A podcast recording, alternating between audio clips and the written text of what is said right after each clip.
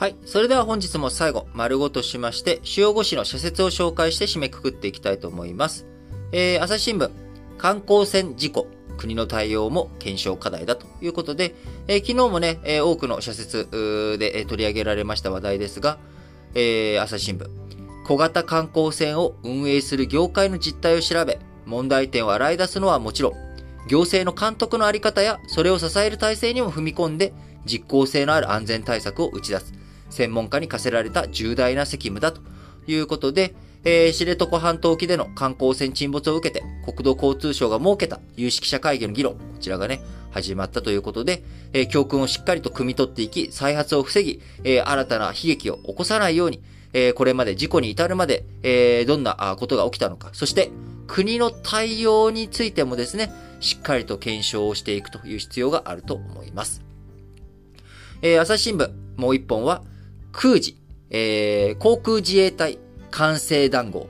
OB 返した癒着、またかということで、えー、今回ですね、防衛省でまたも再就職した OB を返した業者との癒着が明らかになったということで、えー、防衛行政に対する国民の信頼を深く傷つけるものであり、えー、重く受け止めなければならないということで、えー、今回、航空自衛隊の岐阜基地の施設工事の入札情報、えこれを漏らしたとして、防衛省近畿中部防衛局の当時の建築課長と、えー、防衛省の OB の建設会社社員が、完成談合防止法違反などの疑いで愛知県警に逮捕、送検されたということです。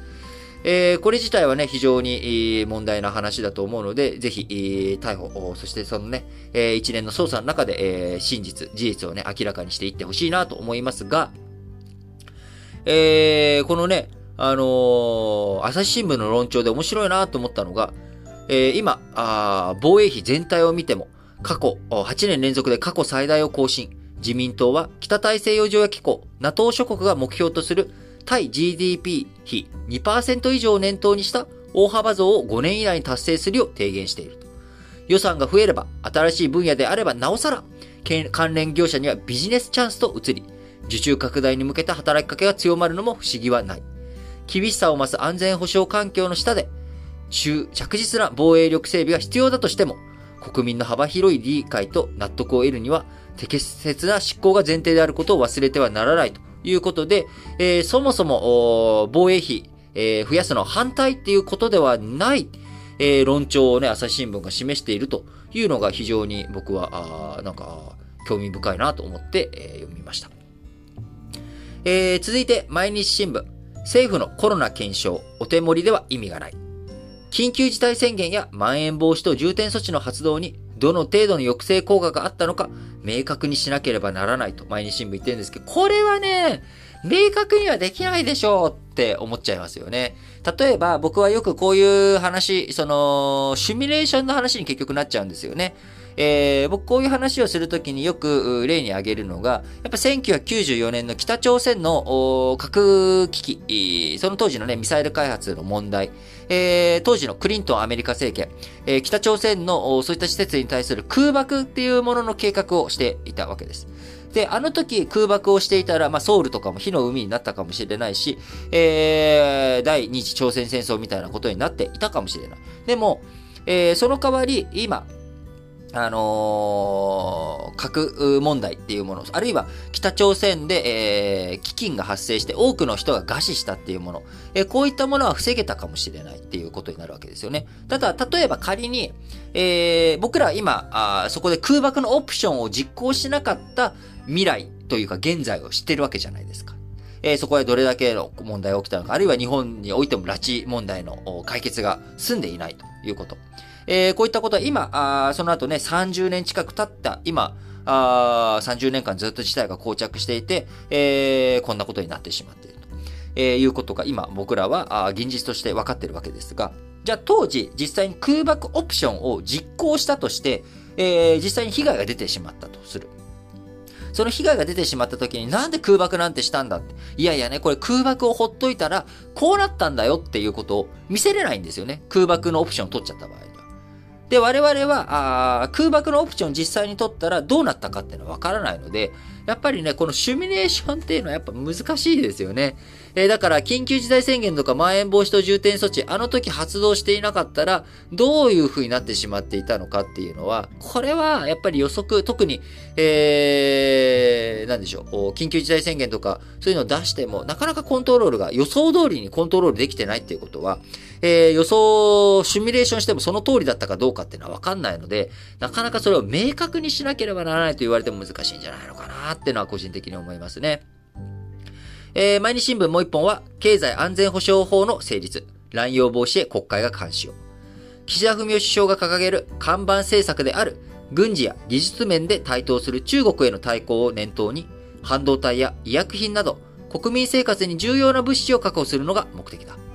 関係会社への、関係企業への支援と規制という飴と鞭を盛り込んだということで、えー、経済安全保障法ね、え、こちら昨日いろいろとお伝えしましたので、え、詳細は割愛いたします。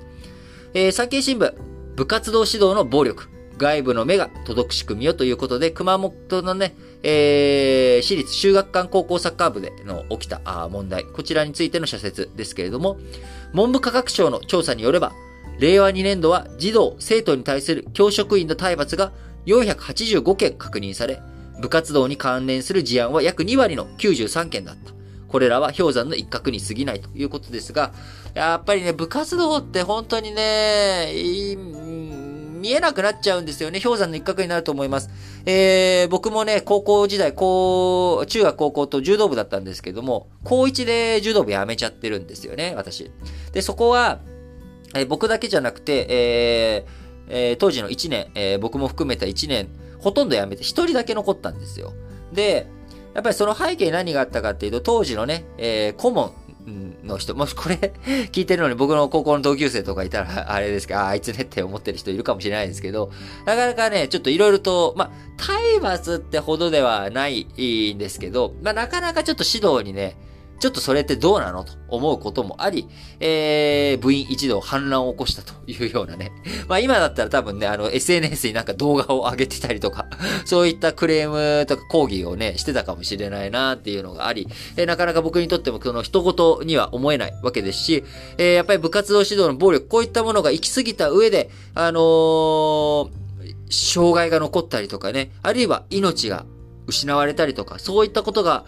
起きる可能性、危険性も十分にありますので、やっぱ外部の目がしっかりと届く、えー、そういったようにしていかないといけないなと強く強く思います。えー、産経新聞もう一本は、薬の緊急承認制度、国産開発の遅れ挽回せよ。コロナ禍でワクチン開発が遅れたのは、平成21年の新型インフルエンザ流行時の教訓を10年以上も放置してきた政府の不作為も一因だということで、あの、豚インフルエンザね、えー、2009年、えー、に起きて、えー、メキシコとかを中心にね、猛威を振るったわけですけれども、あの時に、えー、なんだ、あんま大したことなかったじゃん、感染症なんて、みたいな、大げさだったよっていうことに、えー、ちょっとね、えー、うまくいっちゃったがゆえに、あのうまくね、そこで被害が出なかった、大きく出なかったっていうことで、えー、せっかくいろいろと、こういうふうにね、やらなきゃいけないと、専門家らが2010年にワクチンの開発推進や生産体制の強化を盛り込んだ報告書をまとめたんですけども、えー、この報告書を活かそうとしなかったという不作為があったということ。えー、これはね、やっぱりいろんなところで、え問題、実際にね、痛い目を見ないと、あの必要性を実感できないっていうこと。え、こういったことがね、我々の日常生活の中にもありますので、しっかりと、こういった意識、え、高めていきたいなと思います。え、読売新聞、え企業会、企業決算改善、経済の好循環を呼ぶ起点に、成長分野に積極的に投じることが望まれる。賃上げで従業員に還元することも大切だ。それを経済の好循環につなげたいと。その通りですね。えー、日本 EU 首脳協議、えー、国際秩序を守る決意示した。えー、今ね、フォアライデン、えー、EU 大統領、こちら、あ、委員長ですねご。ごめんなさい、失礼しました。えー、欧州委員会のフォンデアライエン、えー、委員長。えー、この欧州委員会っていうのは、まあ、欧州の、欧州連合の、えー、行政府だと思ってください。えー、なので、フォンデアライエン委員長というのは、あの、行政府のトップ、欧州連合の行行政府のトップ。なので、日本で言ったら、まあ、岸田文雄首相とかの立場にね、当たるような人物なので、えー、岸田文雄首相とフォンデアライエン委員長の会談というのは首脳協議ということになりますが、えー、この首脳協議の中で、えー、国際秩序をしっかりと守っていこうということ、えー、これを決意を示しました。えー、フォーワ 名前がちょっと読まないと、あのー、あれだ、フォンデアライエン委員長。えー、昨日ね、えー、広島にも行って、えー、おりますし、え、日本との結びつきしっかりと強めていってほしいと思いますが、中国はロシアを一切非難せず、国連でも擁護を続けている。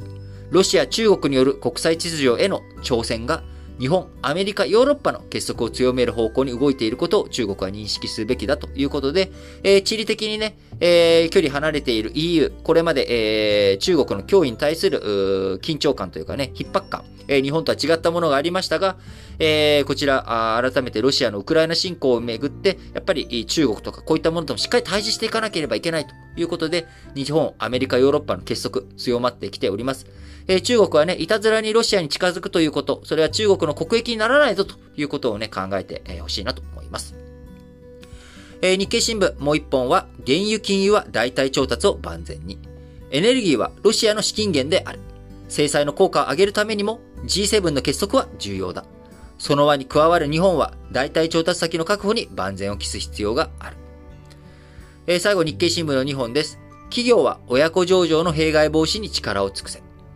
東証は上場企業の子会社上場について、えー、あ、失礼しました。全然なんか頭おかしくなっちゃってた。えっ、ー、と、さっきの原油金融は日経新聞ですね。えー、なんか、あ勢いで喋、えっていて、えー、なんかいろいろと混乱しちゃってますけれども、えっ、ー、と、日経新聞の2本。1つが原油金融は代替調達を万全に。そして最後の1本が、えー、企業は親子上場の弊害防止に力を尽くせということで、えー、東京証券取引所は上場企業の子会社上場について、利益相反防止の体制整備や、グループ戦略の適正さなどに踏み込んで審査すべきだ。それが長期低迷が続く日本の株式市場の信頼向上に直結するのは言うまでもないということで、えー、本日も皆さん、新聞解説ながら聞きをお聞きいただきありがとうございます。えー、そして、えー、平日仕事の皆さん、えー、ゴールデンウィーク明けの体にですね、鞭打って、えー、5日間の平日、えー、よく頑張りました。なんとかね、土曜日に、えー、こう、滑り込みましたね。えー、今日、明日、土日ということでお休みの方も多いと思います。えー、逆に土日仕事だという方、えー、今日仕事だよという方も多いと思いますけれども、えー、しっかりとですね、皆さん元気よく。えー、なかなか関東地方、重めの低気圧がドーンと居座っている影響もあり、えー、私も体調がね、なかなかちょっとししんどいなっていう状況ではあります。えー、ですけれども、なんかまあ、ふ、踏ん張って、頑張って、なんだろう、うーん、病も木からとかね、元気っていうのは気合でなんとかなる部分もあるにはあるんですけど、それ続けてるとね、疲れちゃうんで、あのー、まあ、疲れちゃった時にはね、えー、腰を下ろして、えー、ゆっくり休む。お茶とかね、一服するとか、あ皆さん、気持ちの切り替え、メリハリつつけながら、え、元気に、この後、土日も楽しんだり、仕事したり、頑張りましょうそれでは、皆さん、今日も元気に、いってらっしゃい。